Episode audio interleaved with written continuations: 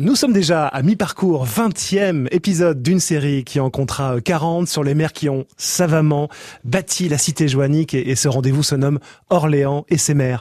Bonjour Pierre Laurent. Bonjour Sébastien. Vous êtes l'auteur du livre Orléans, les mers qui ont transformé la ville aux, éditions Infimes.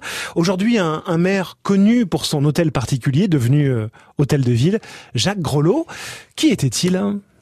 Eh bien, euh, Jacques Grolot, il incarne euh, à Orléans euh, la Renaissance, hein, puisque c'est lui qui bâtit en 1530 ce superbe hôtel particulier. Il était bailli, comme on dit. Alors, c'est difficile à traduire, c'est entre juge et maire, en réalité, bailli de la ville d'Orléans.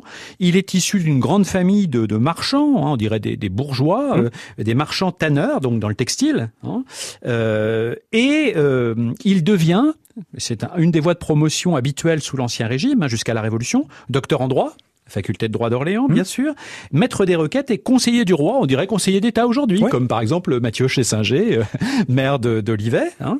Euh, et il était né à Orléans, et puis euh, son, son fils Jérôme est devient lui aussi bailli en 1545, donc il y a vraiment une dynastie qui s'installe dans cet hôtel Groslo, qui devient véritablement un hôtel de ville. Alors les voyageurs de l'époque disent c'est un peu sérieux, un peu sévère, comme hôtel flamand, avec ses, les pignons euh, le perron moderne avec les deux rampes hein, qu'on voit encore, euh, qu'on peut encore admirer aujourd'hui, et puis l'aspect brique en losange euh, et les douze lucarnes avec des médaillons, du blason d'Orléans, du duché et les armoiries de Jeanne d'Arc évidemment. Bien sûr, d'illustres personnages ont, séjourné dans cet hôtel. Tout à fait. Alors on se souvient évidemment du roi François II qui malheureusement pour lui il meurt en, 1560 hein, et son urne funèbre est même jeté euh, deux ans après par les protestants. Euh, on est en pleine guerre de religion. Hein, et euh, Orléans connaissait une très forte communauté huguenote hein, protestante. Hein.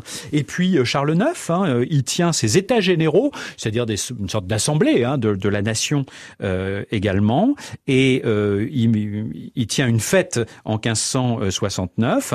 et Catherine de Médicis, Marie Stuart, Coligny, Henri IV, Charles X, Chateaubriand, grand écrivain, séjourne euh, également. Et puis la mairie s'y installe vraiment de manière définitive, si j'ose dire, même si maintenant les bâtiments modernes et les services de la mairie sont plutôt en face, mais à partir de 1790, donc à la Révolution. On y va encore pour se marier, c'est essentiel.